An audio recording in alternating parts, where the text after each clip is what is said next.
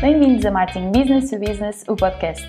Em cada episódio, Jaime Kopk, da Amlet, apresenta-lhe ideias e ferramentas para fazer da sua marca B2B um motor de vendas num mundo cada vez mais digital. Bem-vindos a mais um episódio de Marketing Business to Business, o podcast. Quando eu desafiei o convidado deste episódio para esta conversa, ele respondeu com aquela modéstia típica das pessoas que sabem muito que o B2B não era a sua área principal. E, de fato, não pode haver alguém, não podia haver alguém mais envolvido com o contato direto com o consumidor final do que o Ricardo Tomé. Enquanto responsável pelos muitos canais e iniciativas digitais do grupo Média Capital, o Ricardo sente diariamente o pulso de audiências que totalizam milhões de pessoas.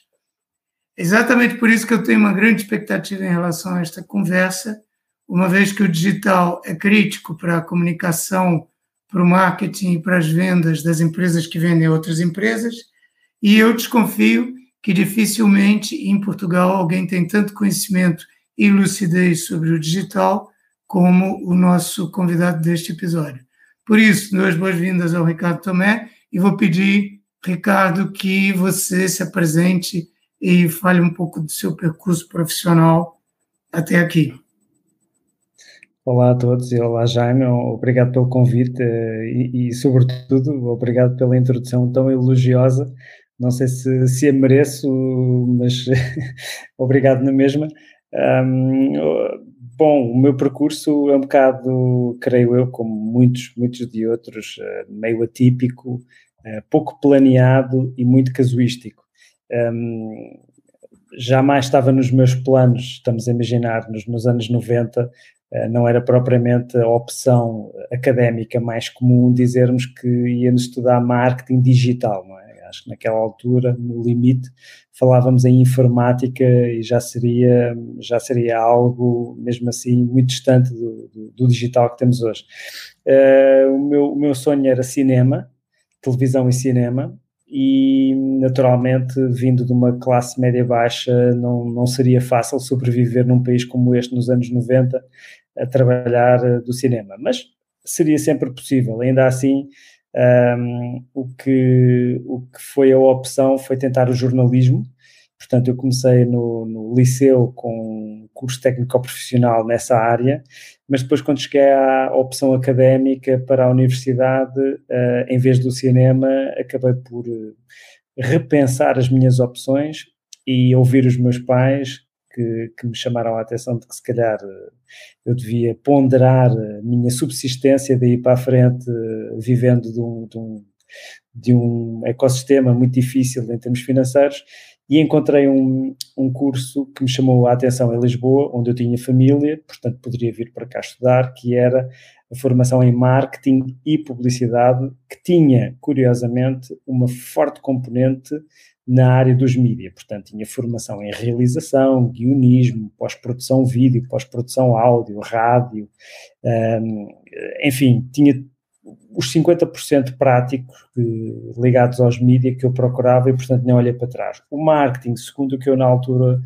li, um, chamou muita atenção pela questão da orientação para o cliente e que foi, desde logo, um, algo que me deixou curioso, uh, porque eu nunca tinha ouvido falar em marketing. Enfim, fiz a minha formação, uh, acabei por trabalhar em criatividade, mais especificamente como criativo publicitário, mas como tinha estado muitos anos, desde que cheguei a Lisboa, envolvido com a internet, coisa que na altura era raríssima, estamos a falar nos anos 96, 97, 98, 99, um, fui contactado depois em 2001 para entrar num processo de recrutamento de um projeto, hoje, hoje diríamos um, um, processo de startup, né?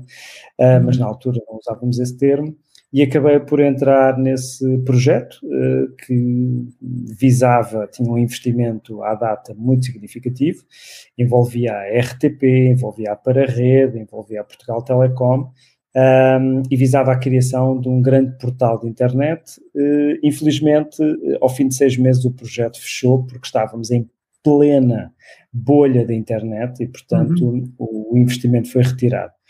Enfim, long story short, foi constituída nessa altura com alguns dos elementos uma pequena empresa uh, que visava ter agilidade e autonomia para desenhar o digital da rádio e televisão de Portugal.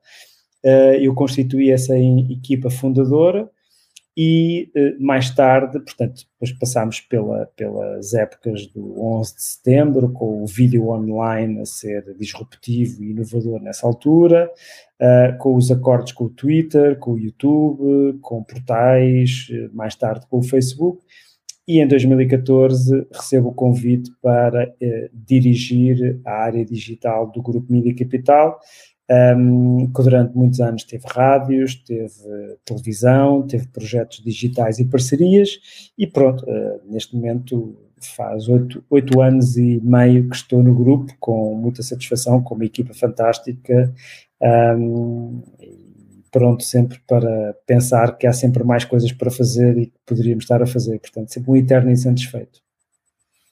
Bom, então eu uh, vamos já tentar trazer o foco para aqui, para aquilo que, que é o, o objeto principal deste podcast, que é o marketing, a comunicação business to business. Na função que você tem hoje, gere uma operação muito complexa, com muitas ramificações, muitas iniciativas, enquanto que a típica empresa B2B, mesmo que tenha uma grande dimensão, que usa o digital no seu marketing, necessariamente lida com objetivos muito mais limitados e uma audiência que não tem comparação é muito, muito menor. Mas será que há princípios básicos do marketing digital que valem tanto para aquilo que você faz, contatando audiências de muitos milhares de pessoas, como para, por exemplo, uma empresa industrial portuguesa que precisa gerar leads no mercado internacional? Será que existem esses princípios comuns e você conseguiria enunciar alguns? Olha, obviamente é, um, é, um, é uma opinião pessoal. Eu acho que a base, uh, e estamos aqui a falar de marketing, e portanto a base vai, vai sempre incidir na marca. Uh, até porque não há marketing uh, mais puro do que o marketing que nós estabelecemos no dia a dia de pessoas para pessoas, porque no fundo nós somos, um, cada um de nós, uma marca. Podemos não encarar isto da perspectiva comercial e estratégica, mas na sua essência, como, como figuras, como o Cafra, quer dizer, nós temos uma identidade visual, nós temos uma identidade sonora, a nossa voz, a nossa maneira de ser, nós temos um comportamento, nós temos uma personalidade, nós temos o nosso conjunto de valores e de crenças e nós temos a nossa percepção de nós mesmos e temos a percepção dos outros eh, sobre nós. Isto que eu acabei de dizer não é mais do que o resumo do, do prisma de identidade, uh, que muitos certamente saberão de cor, uh, e que parece um mecanismo académico, estratégico dos gurus, mas que no fundo resume em seis facetas aquilo que nós, uh, a nossa marca pessoal, nós enquanto pessoas, enquanto profissionais somos. E aquilo que uma marca, mesmo no B2B, muitas vezes descura e, e, deita por terrenos secundários, é exatamente achar que no B2B a marca uh, não é propriamente necessária ou não tem tanto valor quanto no, numa relação uh, direta ao consumidor. Obviamente tem o mesmo peso, porque numa, numa qualquer relação com várias opções no mercado, a marca tem um peso fundamental. E é curioso até, uh, recentemente, há coisa, creio que foi no início ou, ou, muito pouco antes da pandemia, o próprio LinkedIn fez uma publicação de um estudo só relativo ao B2B, uh, eh, com, com uma agência de publicidade e de marketing estratégico do Reino Unido, em que publicavam uh, conclusões muito assertivas, muito bem estruturadas em redor do B2B. E uma delas era que as empresas na área do B2B deviam deixar de se focar apenas no lado racional da geração de leads e deviam complementar, e eu não posso concordar mais, eh, com a comunicação à volta da marca. Agora, é certo que esta comunicação à volta da marca muitas vezes eh, encerra eh, apenas o, o famosérrimo uh, jargão da notoriedade. E aquilo que nós vemos hoje, sobretudo com uh, a, maturidade do, do, do digital 2.0, é que há três grandes estados uh, que, que, no fundo, estamos a falar quando falamos de marcas, inclusivamente no B2B. A notoriedade podemos defini-la como um conhecimento à volta da marca, portanto, eu já ouvi esta marca, ela diz-me qualquer coisa.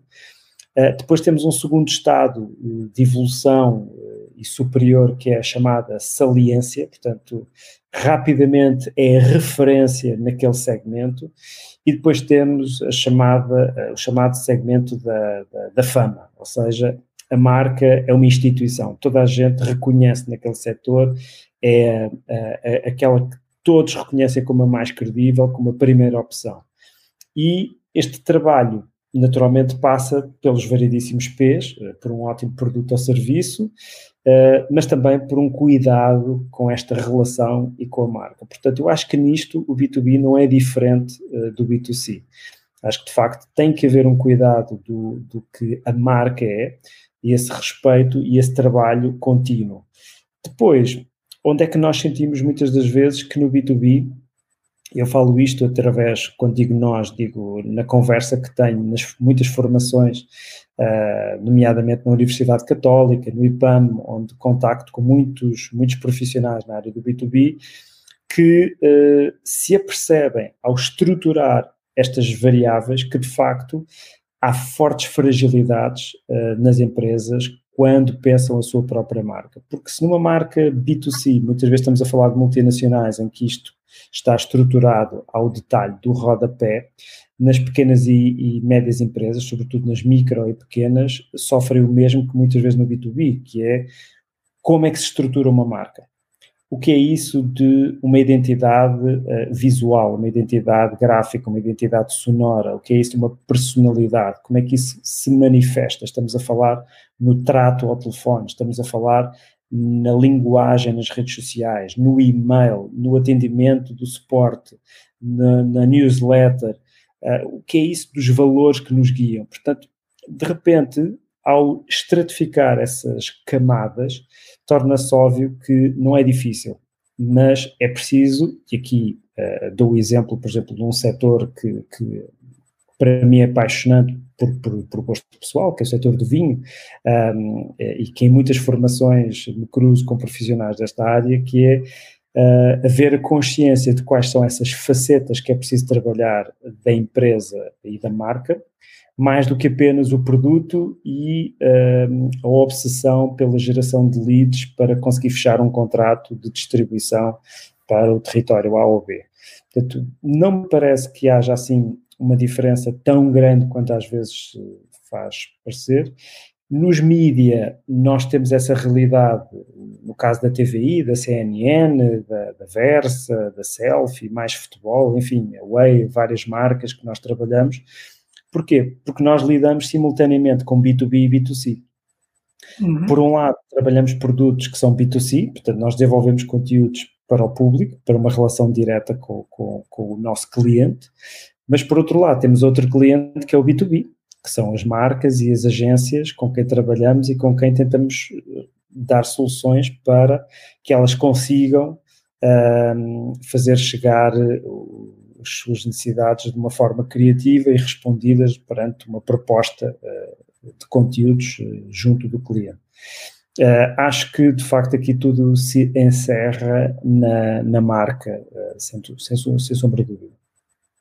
Eu fico muito contente com essa sua resposta, porque ela foca em dois pontos que nós temos martelado muito ao longo dos 50 e acho que já vamos em 52 episódios deste, deste podcast, que é uma delas é que todas as empresas, mesmo aquelas muito focadas no consumidor final, têm necessariamente um lado B2B, porque tem que, porque tem que contactar com, com parceiros, tem que contactar com clientes, com patrocinadores, com, com fornecedores, tem que tem esse lado. E, obviamente, uma empresa de, de mídia não é exceção, muito pelo contrário, né? tem necessariamente esta, esta dimensão. E a outra, sobre a qual você baseou mais a sua resposta, tem sido também um ponto que a gente tem martelado muito aqui nestes episódios, que é a importância da marca. E eu ia te perguntar uma coisa que tem uma relação direta com o digital, que eu posso estar enganado, mas o digital e a, e a emergência do digital e o fato de o digital hoje permear tudo, né, e particularmente o marketing e a comunicação, pode ter reforçado algum menosprezo, alguma incompreensão em relação ao papel das marcas, ao acentuar um, um, um lado mais mecânico é, da ponta final, que é da aquisição de tráfego, que é da, da conversão, ou seja, das vendas. Né? É, então, há uma preocupação muito grande com as ferramentas e com a mecânica das ferramentas digitais e com métricas que tornam eventualmente difícil valorizar uma entidade que, é, que para muita gente será um bocado abstrata, como é a marca.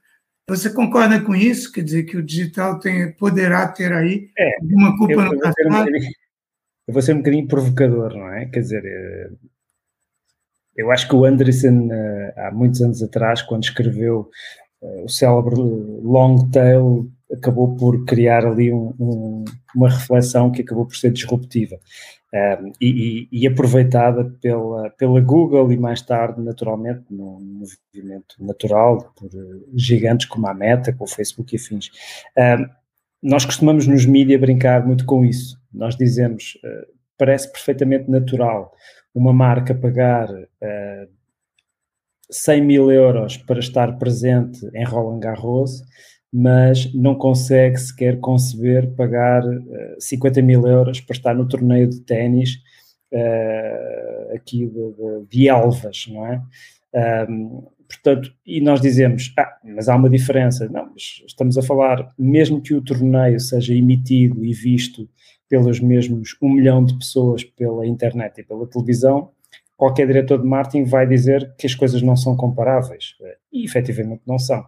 Agora, onde é que eu quero chegar? Com o long tail, o Anderson chamou a atenção para um paradigma que poderia e deveria ser equacionado. Ou seja, a Google, nessa altura, fazia uma abordagem ao mercado, uh, por um lado, muito baseada no clique das pesquisas, mas já tinha uma presença no mercado da publicidade display embora esse mercado fosse absolutamente tradicional. Portanto, vendíamos e a Google estava presente eh, nas, nas, plataformas clássicas de mídia.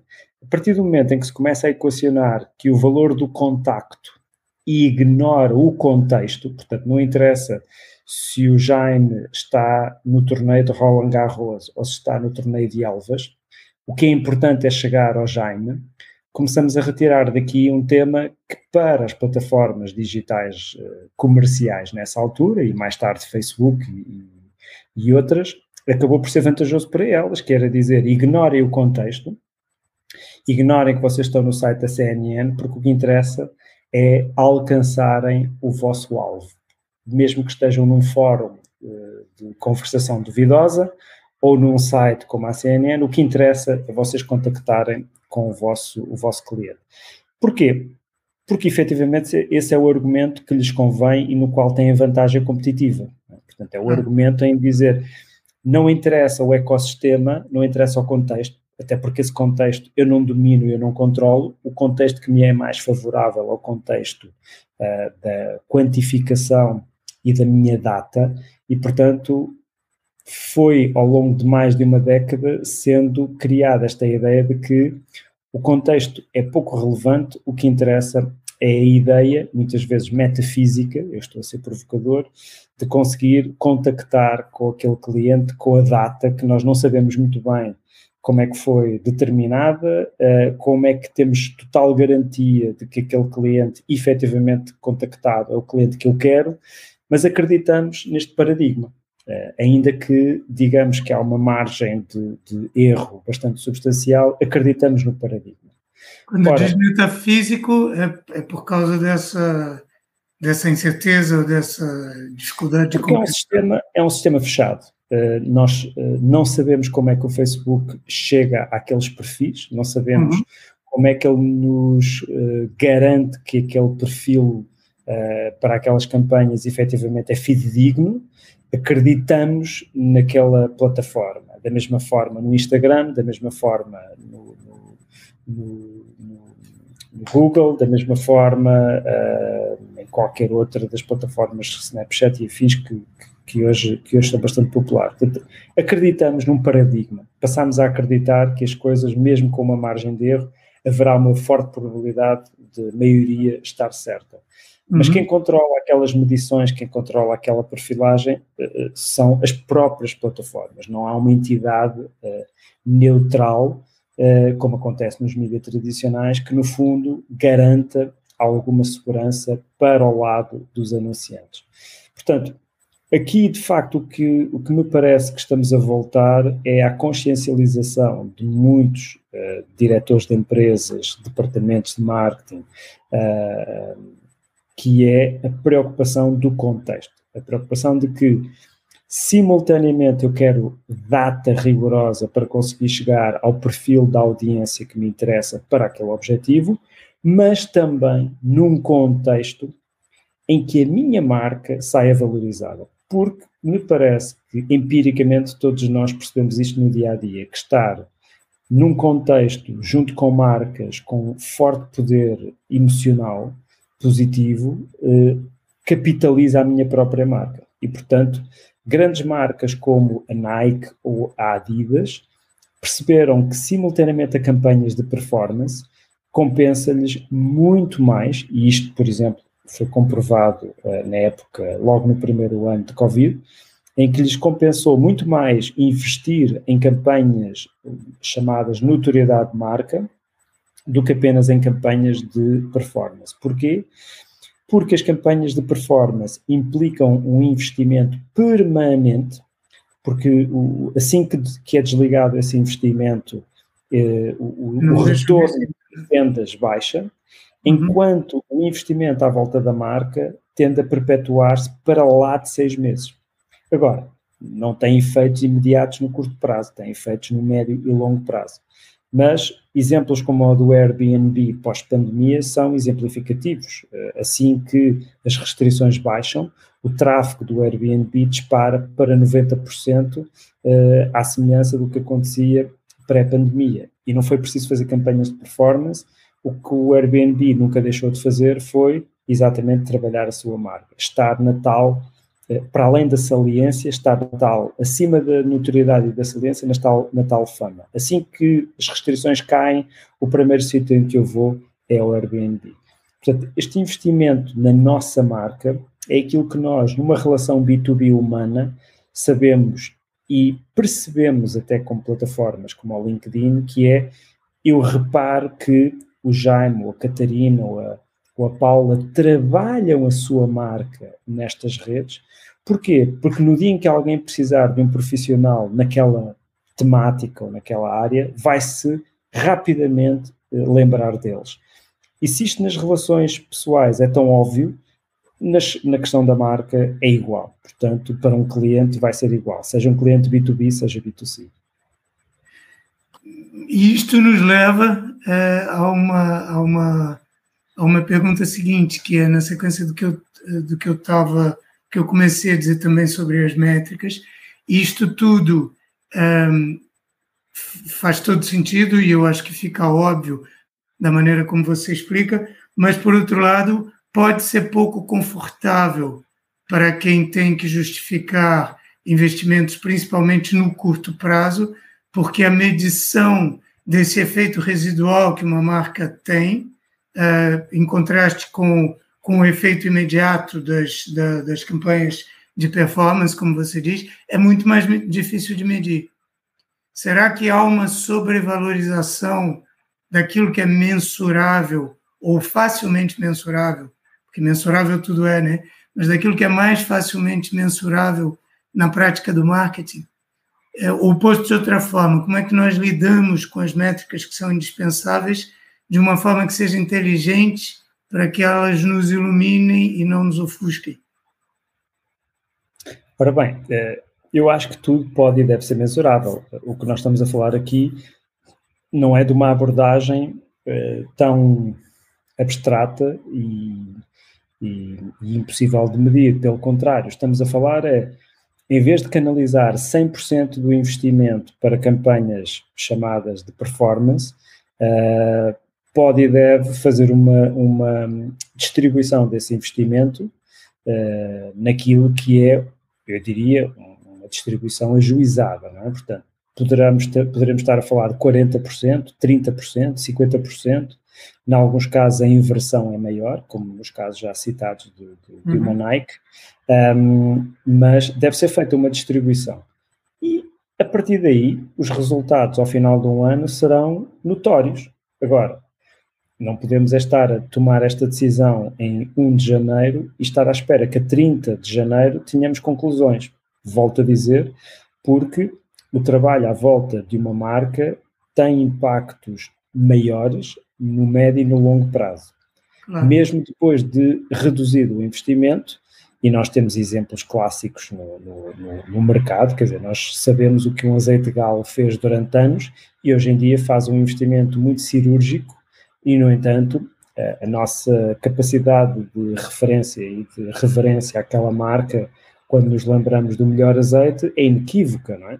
Uh, uhum. Mas isso implicou durante muitos anos trabalhar essa marca e investir nessa marca.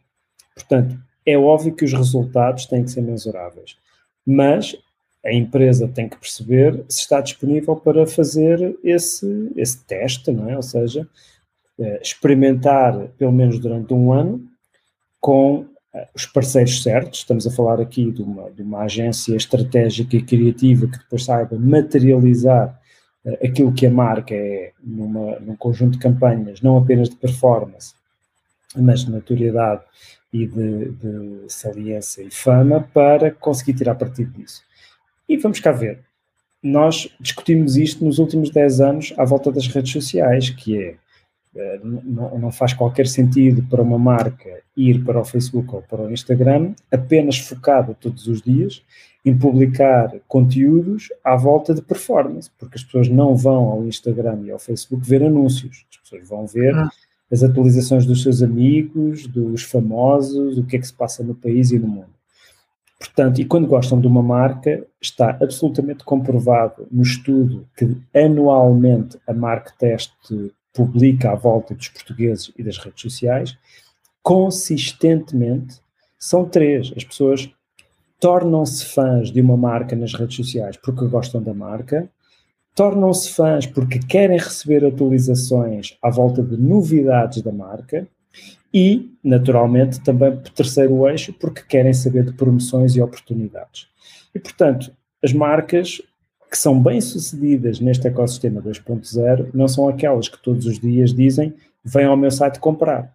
Isso ah. é uma campanha de performance. As que são bem-sucedidas são aquelas que conversam, que têm um relacionamento diário e onde, de repente, quando eu preciso de uma máquina de lavar, eu lembro-me da marca A com a qual tenho uma relação de confiança e que criei uma relação de empatia e provavelmente o preço passa a ser já um fator secundário e provavelmente nem considero outras marcas. Mas isso demora anos, demora meses mas diria mesmo anos. Não podemos estar à espera de conhecer um cliente ou uma empresa e ao fim de três meses dizer esta é a melhor marca que eu já conheci na minha vida uh, de, de, eletrodomésticos. Portanto, isto, isto, não é assim e, e demora tempo. Portanto, ou há uma compreensão dos temas e um investimento ajuizado, ou então, naturalmente, vamos ficar escravos dos números, mas provavelmente vamos nos aperceber com o tempo uh, de que investir mais nem sempre é sinónimo de obter uh, um retorno uh, compensatório. Então, falando de conversas, de marcas que mantêm essa conversa e que são capazes de sustentar essa conversa no médio e no longo prazo, vamos falar de, uma, de um ponto que, na verdade, é o core daquilo que você faz, que são os conteúdos. E que, nesse vamos dizer, neste cenário de possibilidade de uma conversa permanente com uh, consumidores e clientes empresariais através do digital, se tornou uma ferramenta, se tornaram né, os conteúdos, uma ferramenta indispensável para o marketing de qualquer empresa, mas especialmente das empresas business to business. Eu queria que você falasse um bocadinho sobre marketing de conteúdos, qual é a sua visão da importância uh, dessa, dessa ferramenta, dessa dimensão do marketing, e o que, que é preciso para fazer um marketing de conteúdos bem feito. Olha, uh, eu acho que está, na maior parte dos casos, estarei a ser aqui muito injusto, não sei, mas é a percepção que eu tenho quanto cidadão, cliente, espectador do mundo e profissional desta área, eu acho que está, infelizmente, muito por fazer. Acho que o marketing de conteúdos é claramente, uh, talvez, dos, dos movimentos mais disruptivos que vão acontecer nesta década. Nós falamos muito de estratégia e muito pouco das aplicações táticas do dia a dia. E quando falamos das aplicações táticas do dia a dia, tipicamente acabamos por uh, terminar em campanhas de performance, ponto. Uh, captação e geração de leads, uh, venda direta, subscrições de newsletters. O marketing de conteúdos vai muito além disso. É? Portanto, nós estamos a falar apenas dos conteúdos que suportam a estratégia de performance, estamos a falar muito para além disso. E acho que, olha, estou-me a lembrar de, de, eu creio que foi há três anos atrás, no congresso da PDC, que acontece anualmente no, no Centro Cultural de Belém, um, dos painéis que, que, sempre me têm pedido para moderar tem a ver com marketing de influência. E uma das pessoas que convidámos nessa altura foi a Vanessa Martins, uma conhecida empresária, influenciadora, etc e ela dizia com alguma graça que uh, as pessoas acham que ser influenciador é fácil porque basta partilhar o que estamos a fazer no dia a dia. E ela dizia à audiência: ponham-se no meu lugar, imaginem-se ao fim de nove anos em que todos os dias vocês têm que partilhar alguma coisa, literalmente alguma coisa. Mas não têm que partilhar apenas no Instagram, têm que partilhar no Instagram, têm que partilhar no Facebook e pelo menos duas vezes por semana tem que escrever alguma coisa no vosso blog. E percebam, portanto, que isto não é simplesmente fazer uma selfie na casa de banho ou almoço. Ao fim de uma ou duas semanas, qualquer estratégia baseada apenas nisso é uma estratégia uh, vetada ao insucesso. Já ninguém aguenta. Exatamente. Efetivamente, uh, as marcas não têm sequer orçamentos pensados, estruturados, senão para campanhas. E o marketing de conteúdos implica ter um orçamento pensado para exercitar, trabalhar uma relação diária multicanal. Implica perceber que todos os dias temos que ter algo relevante para dizer ao nosso cliente. E esse algo relevante não é dizer tenho um, já lembra-te que eu tenho um inspirador espetacular, vem ao meu site ver as funcionalidades ou compra-me porque estou a 10%. Não, isso é impossível. Isso não é uma conversação, isso não é uma relação. Isso é uma campanha de promoção, uma campanha de venda, uma campanha de lançamento consoante a, a sazonalidade dos produtos e serviços ao longo do ano. Uma campanha de relação é efetivamente estabelecermos pontes naquilo que são elementos comuns com a nossa audiência, com o nosso cliente, pontos comuns que nos interessam a ambos que, no caso dos equipamentos desportivos, há de ser o desporto A, B ou C, as questões da saúde, da nutrição, da performance, da superação, etc. Que no caso de produtos de beleza, facilmente sabemos quais são, dicas, cuidados, curiosidades. Implica, portanto, toda uma estratégia que leva a que muitas empresas nesta área digam de forma provocadora, mais uma vez, mas muito assertiva, que todas as marcas B2B e B2C hoje vão ter que se transformar em empresas de mídia. Ou seja, vão ter que se transformar em empresas que durante muitos anos uh, uh, diziam que precisam de um apoio na publicidade e na comunicação e passaram a ter também, adicionalmente, um apoio na produção, na concepção de conteúdos. E, portanto, esses conteúdos não podem nem devem ser exclusivamente publicitários, panfletários, promocionais de venda, mas têm que ser conteúdos de relação. Conteúdos que nos mantêm ligados a um cliente potencial ou já existente e depois complementamos naturalmente, porque isso é valorizado pelo cliente, voltamos ao estudo da marca teste, as promoções e as novidades que isso é valorizado. Não é valorizado é se for 365 dias por dia sermos massacrados com press releases e com uh, folhetos uh, de, de, de promocionais. Até porque essas promoções e campanhas são valorizadas por aquela parte do mercado que está no momento de compra, que especialmente no business to business nós nunca sabemos quando é esse momento, né? ou na maior parte dos casos não não fazemos a menor ideia de quando é este momento, portanto, temos que manter essa conversa acesa fora desse momento, para que no momento de compra o, o nosso potencial cliente esteja disponível, então, para a nossa promoção e para a nossa campanha, não é?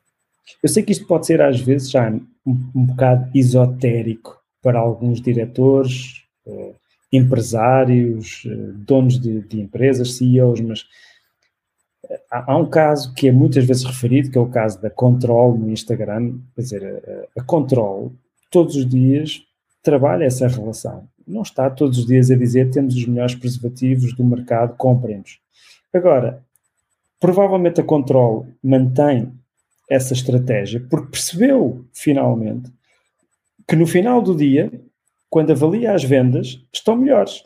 Porque eu não acredito que a Control mantenha essa estratégia ao fim de vários anos, percebendo que ela não produz resultados. Claro. Nós estamos a falar de uma empresa que está a investir em conteúdos que tem um custo, e muitas vezes um custo bastante pesado, só porque quer aparecer uh, de vez em quando nos recortes das publicações de marketing e de publicidade do setor. Portanto, é óbvio que não é isso. Tem que haver ali uh, essa, essa, esse retorno.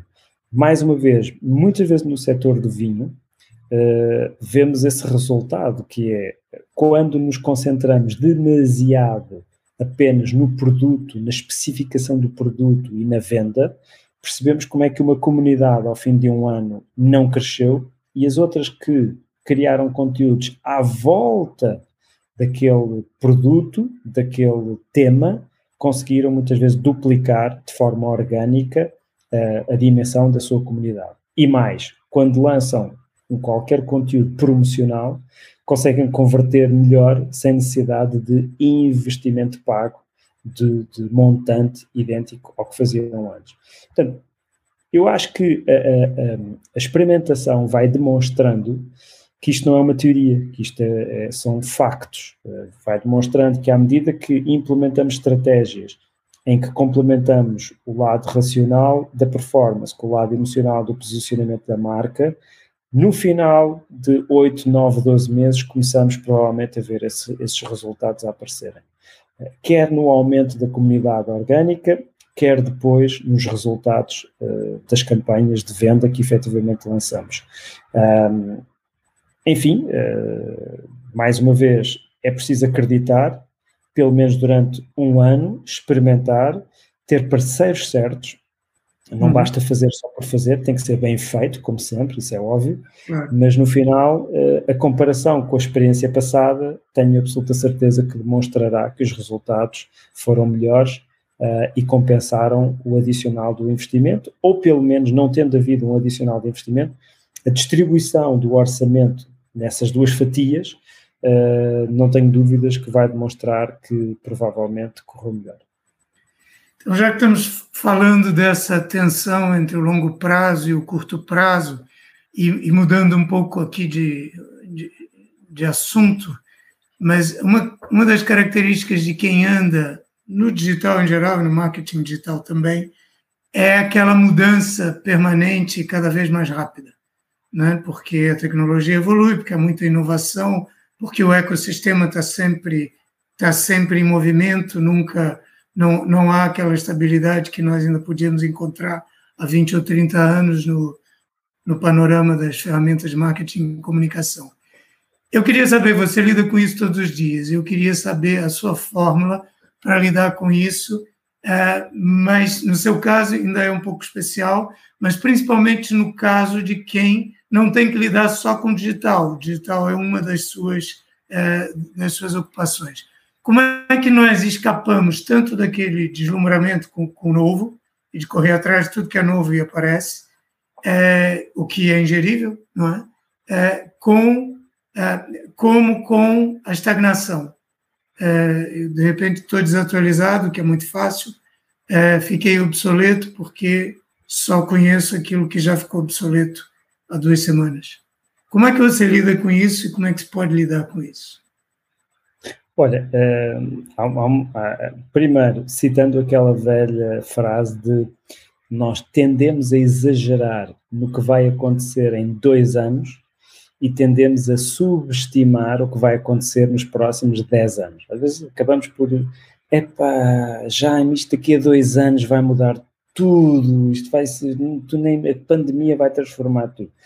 E quando pensamos a 10 anos, temos assim, parece uma espécie de dificuldade, aquilo tendemos a, mas daqui a 10 anos, sei lá, nem sei, talvez, talvez os telemóveis se dobrem, não sei, e temos alguma dificuldade. O que verificamos, uh, e eu lembro-me deste episódio bastante bem, uh, no, caso do vídeo no, no mobile, portanto, quando nós estávamos naquele período em que estava claramente o tráfego web a diminuir o tráfego de computador portátil e de computador de secretária e a crescer galopantemente nos telemóveis, havia a conversa e a discussão que é temos que investir nos vídeos para mobile. O, o telemóvel vai ser o rei, temos que ir a correr fazer vídeo para o mobile. E a conversa nessa altura era quando? Será que é em 2014? Será que é em 2015? Será que eu devia começar em 2016? Será que eu devia esperar por 2017? E nestas coisas, eu acho que nós devemos ponderar, primeiro, uh, na altura, uh, nós podemos pensar, ok, começa a experimentar e ponto final. Mas devemos fazer uma pergunta. Ponto número um: quantas pessoas já têm smartphones? Ponto número dois: quantas pessoas têm smartphones que usam fora de casa com ligação à internet? Ponto número três: quais são as plataformas que já têm vídeo, tirando o YouTube? Ponto número 4. Eh, eh, além de, de, dos canais de televisão, etc., que fazem vídeo, que outras pessoas estão a alimentar o ecossistema? Eh, ponto número 5. A, qualidade e o custo destas redes móveis uh, já está ao alcance de todos e, e, de repente começamos a perceber que juntando esta reflexão destas variáveis, se calhar 2014 ainda não era um ano uh, em que merecíamos investir. Agora, uma coisa é investir, outra coisa é estudar. Uh, o primeiro passo para lidar com esta transformação é sermos irrequietos, é sermos naturalmente curiosos. Não é ficarmos preocupados porque o concorrente já está a fazer alguma coisa no metaverso, ok, decidiram avançar, é com eles, mas é, pelo menos, nós temos que ter o nosso pensamento à volta do metaverso. Nós temos que ir estudando o tema e percebendo o que é que isto fará sentido, o que é isto, como é que isto fará sentido. Fazer sempre aquela pergunta que é, para além de o que é esta tecnologia ou esta plataforma, fazer a pergunta: o que é que isto pode impactar no meu negócio? O que é que isto pode impactar nos meus clientes? O que é que isto vai transformar os meus clientes? E a pergunta mais difícil, quando? Quando é que isto irá impactar o meu negócio? Quando é que isto irá impactar os meus clientes? E poderá provocar uma transformação do, do, do ecossistema. Se acompanharmos isto desde cedo, à medida que estamos a estudar, a aprofundar, a fazer consultas, a, a a criar relações com especialistas, a experimentar coisas muito fora do radar só para percebermos o, do que é que estamos a falar. Naturalmente, o tempo, uh, que muitas vezes é um, dois, três, quatro anos, vai demonstrando qual é o timing, quanto é que se justifica investir.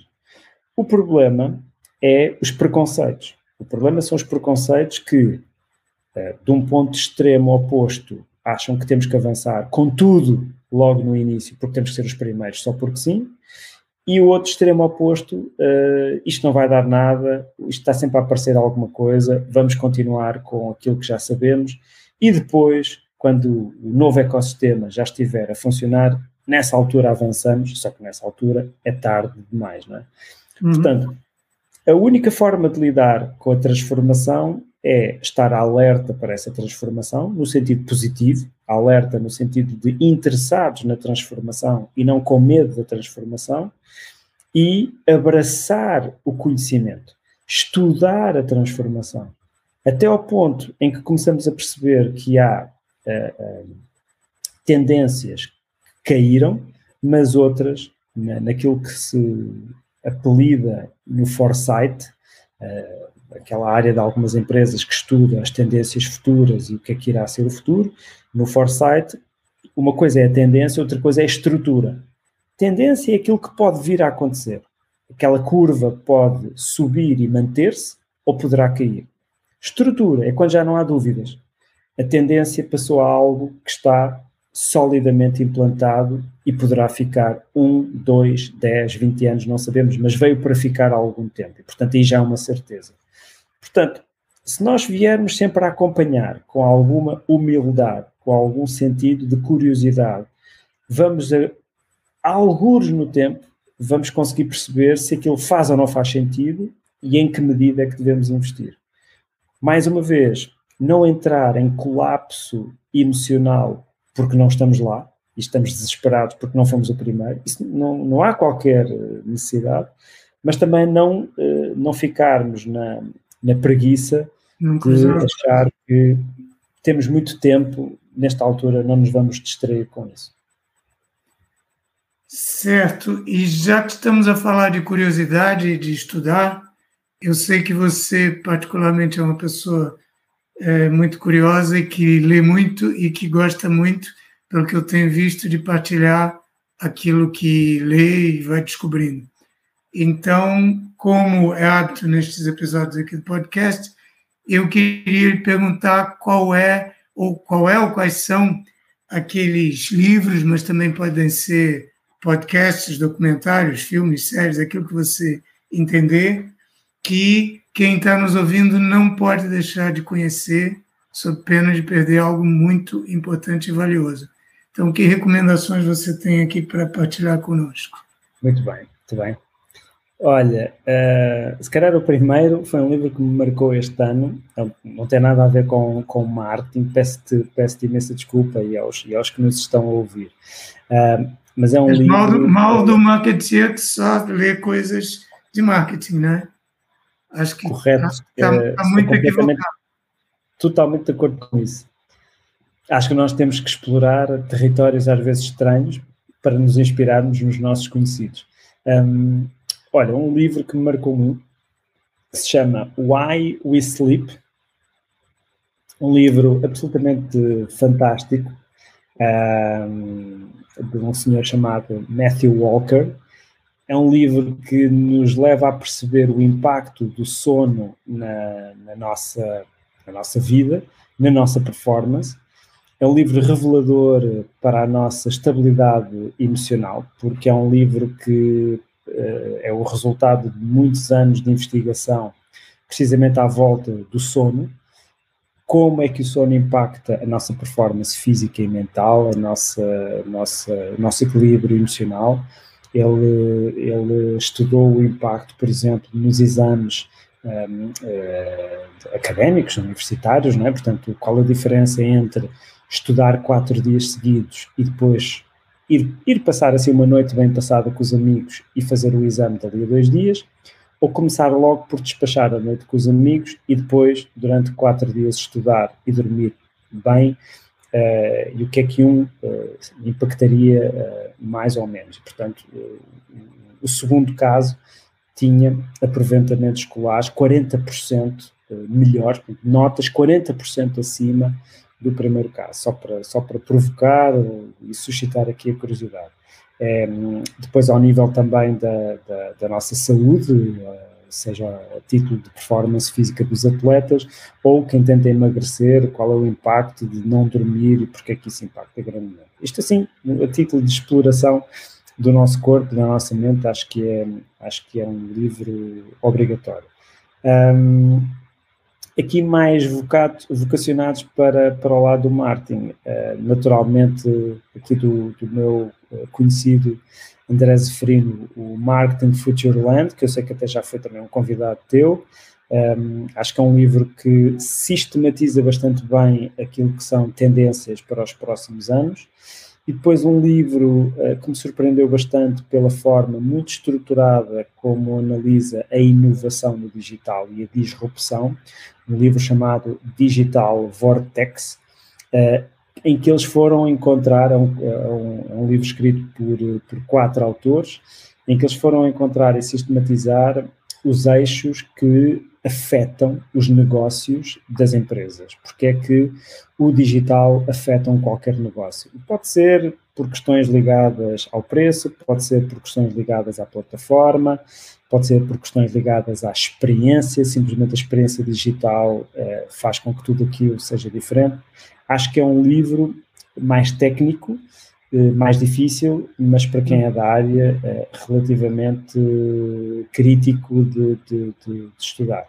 E depois, não podia deixar de acabar com um livro que também li este ano, eh, simpático, mas mais uma vez que nos suscita alguma reflexão, um livro chamado Minimalismo Digital, que nos traz a, a, a reflexão de gerirmos melhor o nosso comportamento e a nossa adição digital.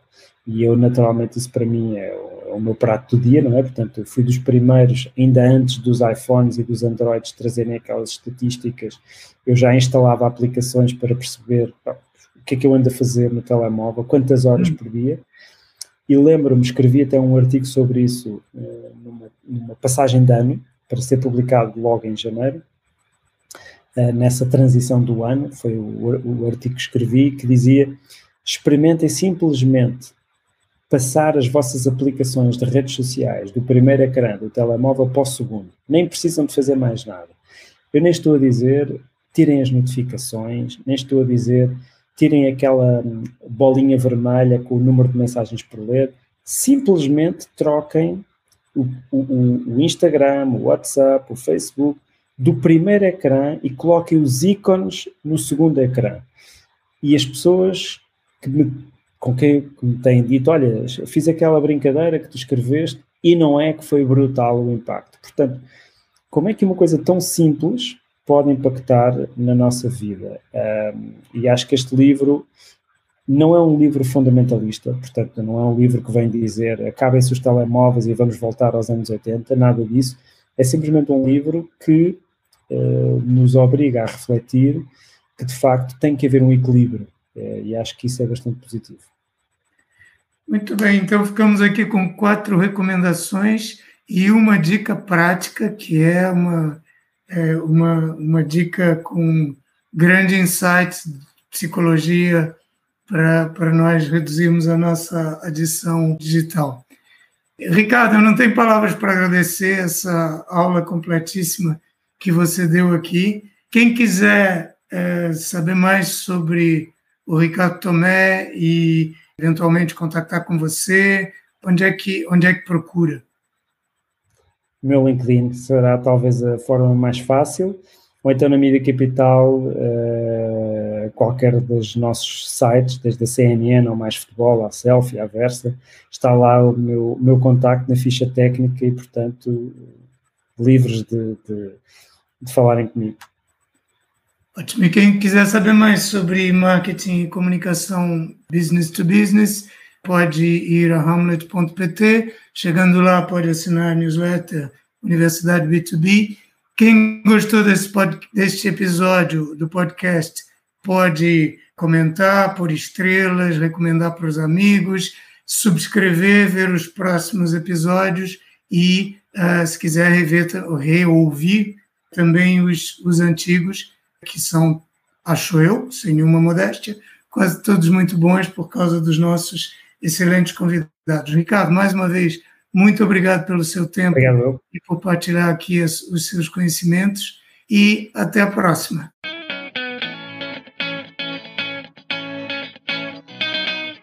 Acabou de ouvir Marketing Business to Business, o podcast da Amlet B2B. Se gostou, não se esqueça de fazer like, partilhar, deixar o seu comentário e subscrever no seu canal preferido. Para ver as notas desta conversa, vá a amlet.pt blog.